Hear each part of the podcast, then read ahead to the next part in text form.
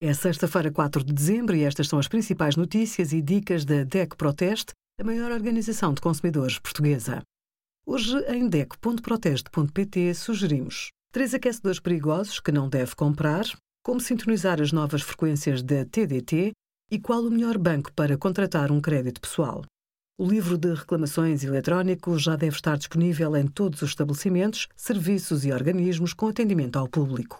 Caso pretenda preencher uma reclamação, recomendamos que reúna toda a documentação necessária, bem como a correta identificação da entidade em relação à qual pretende reclamar. Aceda ao site do livro eletrónico e escolha a opção Fazer reclamação. Indique o seu endereço de e-mail para receber o formulário e siga as instruções recebidas por e-mail. Alertamos que o link enviado só se mantém ativo durante 60 minutos. Preencha todos os dados pedidos no formulário. Ao submeter, a reclamação é enviada automaticamente para o seu e-mail e para o da entidade competente.